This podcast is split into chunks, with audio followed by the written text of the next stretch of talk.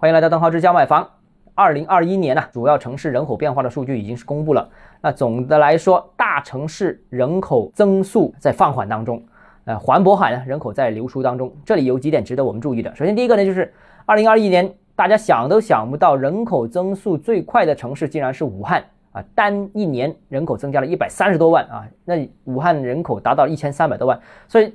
单去年一年，武汉人口增速超过了自身人口的百分之十以上，就十个武汉人，这个有一个是去年才进入的啊，这可不可能？当然不可能了，这肯定是统计原因所造成的一个结果，不是实际情况啊。过去几十年里面也没有任何一个城市出现单一年。这个人口增加百万的情况，这是肯定是统计口径、统计方式的一些修正的一个结果啊。那第二个呢，就其实之前网上传闻是郑州市人口出现流出啊，负增长。当然说去年的郑州的这个灾害也好啊，或者一些问题等等等啊，但实际上并没有啊。哎，相关数据显示，郑州去年还是增长了十二万人口啊。毕竟啊，郑州是河南的这个省会，而河南是中国人口大省，人口很多，而在河南省里面。大城市可选择的就不多，进城的话还是集中得选郑州啊。那这个是一个基础，也也短期很难改变。那第三个呢，就是传统人口增速比较快的城市呢，最近一段时间呢，或者去年呢，明显的慢了下来。比方说像深圳啊，才增加了几万，广州也是几万，那杭州、宁波啊，十几二十万啊，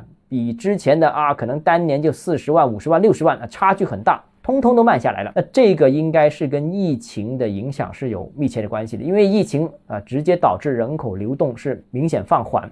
啊，不单二零二一年了，我们看一看二零二零年的前一年也是这样啊，所有以前人口增速快的城市都慢下来了，这个是一个因为疫情的一个基本影响。当然了，人口总量达到一个瓶颈之后，速度也真会慢下来啊，比方说像上海、北京这些就是明显超过两千万之后就开始慢下来了。啊，但是我想说，刚才我们所说到这个深圳、广州、杭州、宁波等等这些城市还没到人口瓶颈啊，所以我相信，如果是疫情影响慢慢消退，这些城市的吸引力和城市人口增速也会继续上来的。那第三个呢，就是人口流出了啊。我们现在看到的情况是，大城市几乎都是人口增长的啊，整个中国的南方，整个东南沿海啊。除了一二线城市之外，甚至是三四线城市人口都是增长的啊，或多或少的增长，因为这些地区的经济发展还是比较快的，城市建设的速度也是比较快的，所以都是正增长。一二三四线城市都是正增长啊，